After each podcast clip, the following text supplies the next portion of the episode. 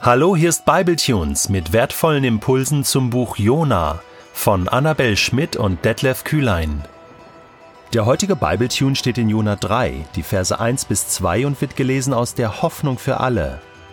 Da empfing Jona wieder eine Botschaft vom Herrn. Zum zweiten Mal sprach Gott zu ihm: Geh in die große und mächtige Stadt Ninive und verkünde den Menschen dort, was ich dir auftrage. Unser Gott ist ein Gott der zweiten Chance.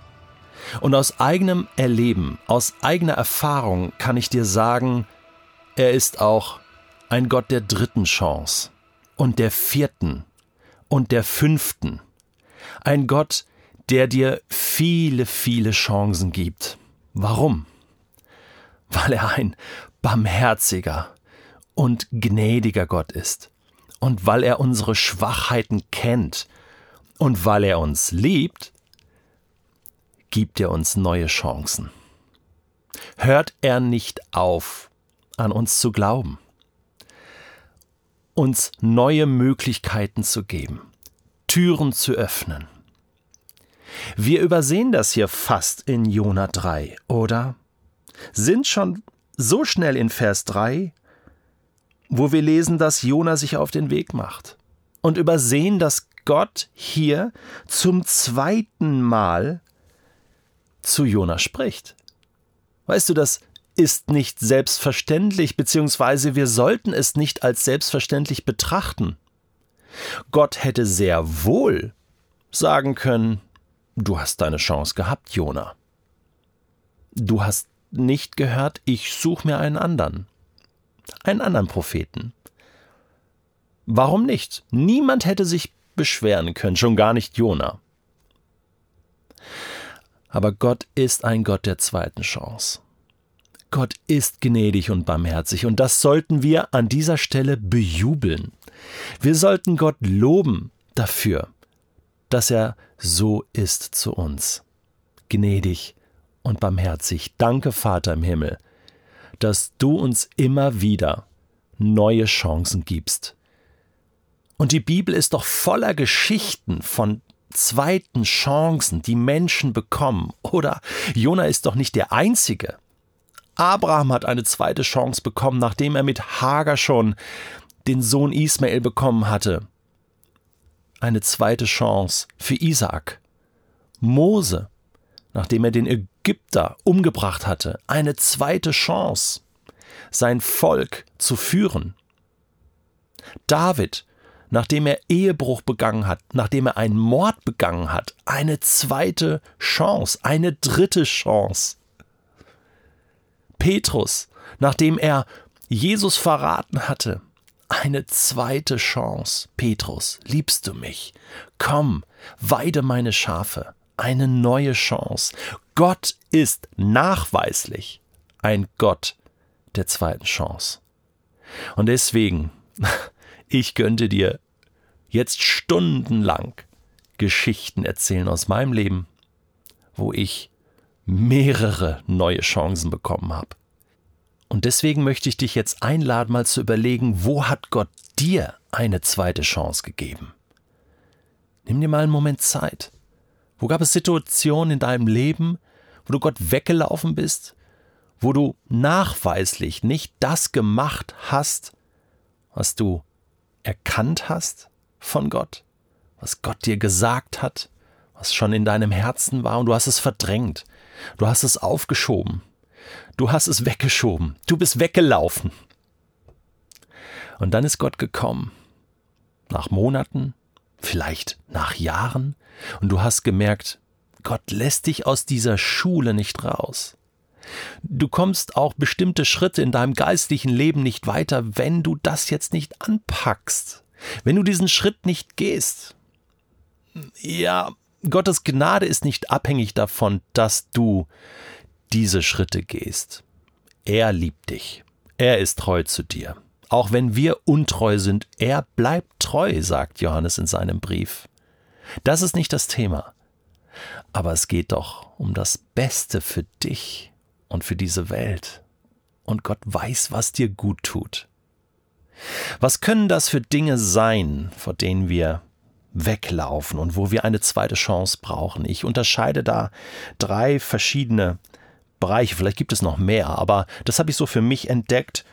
Es können Aufgaben sein, Aufgaben sind auch immer mit Menschen verbunden, aber ich meine jetzt so wie bei Jona, hey, geh nach Ninive, ist ein Job, mach einen Job, ja, äh, übernehm Verantwortung, ja, in deiner Kirchengemeinde, in deiner Freikirche, in deiner Kleingruppe, in deinem Umfeld, in deinem Kontext, äh, in deinem Dorf, in deiner Stadt, auch gesellschaftlich. Tu etwas. Gott hat dich beauftragt. Da gibt es einen Ruf, eine Berufung. Also ganz allgemein gesprochen. Und eigentlich weißt du das. Und eigentlich weißt du auch, du bist der richtige Mann, die richtige Frau für diese Aufgabe.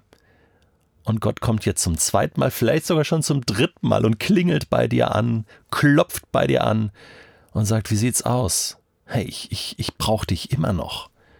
Bist du bereit, jetzt zu gehen? Jetzt diese Aufgabe zu übernehmen?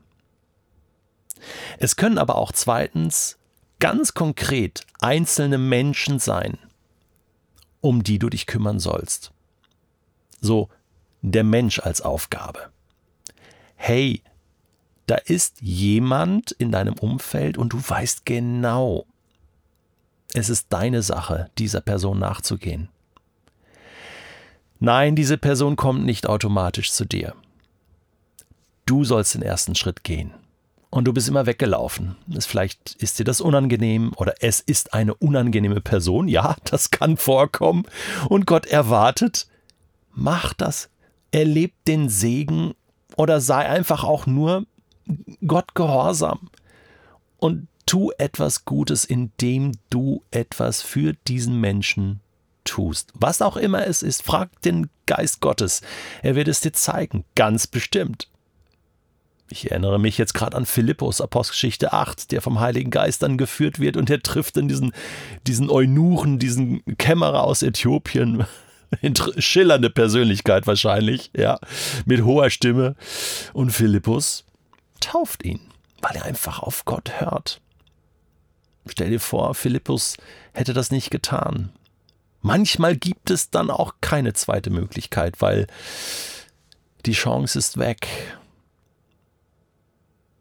Geh da nochmal in dich. Frag den Heiligen Geist, Herr, was soll ich tun? Oder drittens, es kann auch etwas sein in meinem eigenen persönlichen Leben, wo ich weiß, und das muss nicht unbedingt Sünde sein. Also da, wo ich schuldig werde in meinem Leben, ja, das muss ich anpacken. Auch da gibt Gott mir zweite, dritte Chancen. Ich weiß das. Das ist ein Punkt, aber das muss ich anpacken, ja, das ist das ist das ist mir klar. Aber es gibt auch so andere Punkte, da ist es schwierig zu beurteilen, ja, ist das jetzt gut oder schlecht oder es war lange gut und du merkst, Gott klopft immer wieder an und sagt, jetzt ist nicht mehr gut. Ich bitte dich, dass du das jetzt rausnimmst aus deinem Leben, dass du das abschneidest, dass du das aufgibst. Es kann ein bestimmtes Hobby sein. Es kann auch etwas sein, was du als Aufgabe immer gemacht hast. Für Gott, ja. Und jetzt ist aber was anderes dran. Ja, aber du bist verliebt in diese Aufgabe. Gott hat schon lange was Neues für dich, aber du machst das immer weiter und merkst gar nicht, dass Gott hier eine neue Priorität für dich hat. Ich werde erinnert an Johannes 15, wo Jesus sagt, und der Vater ist der Weingärtner, der jede Rebe sieht und sie reinigt und sie beschneidet dass sie noch mehr Frucht bringt. Also du bringst schon Frucht, aber Gott möchte, dass du noch mehr Frucht bringst. Und vielleicht ist es jetzt an der Zeit, dass du dich als Rebe deinem Gott wieder hinhältst und sagst, okay, reinige mich und beschneide mich. Auch wenn es weh tut, auch wenn es Dinge sind in meinem Leben, die ich so gerne tue, die ich so ungern aufgebe. Aus Bequemlichkeit oder was auch immer. Gott, du darfst das. Denn ich weiß, es ist das Beste für mich und es ist das Beste fürs Reich Gottes.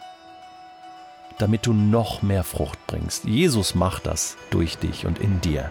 Deswegen, Jona, geh nach Ninive und er wird diese zweite Chance endlich nutzen. Wir werden dann weiter davon hören, denn es ist das Beste für dich und für Ninive und auch für Israel, für die Geschichte Gottes mit dieser Welt. Deswegen rufe ich dich auf. Nutze die zweite Chance, die Gott dir gibt.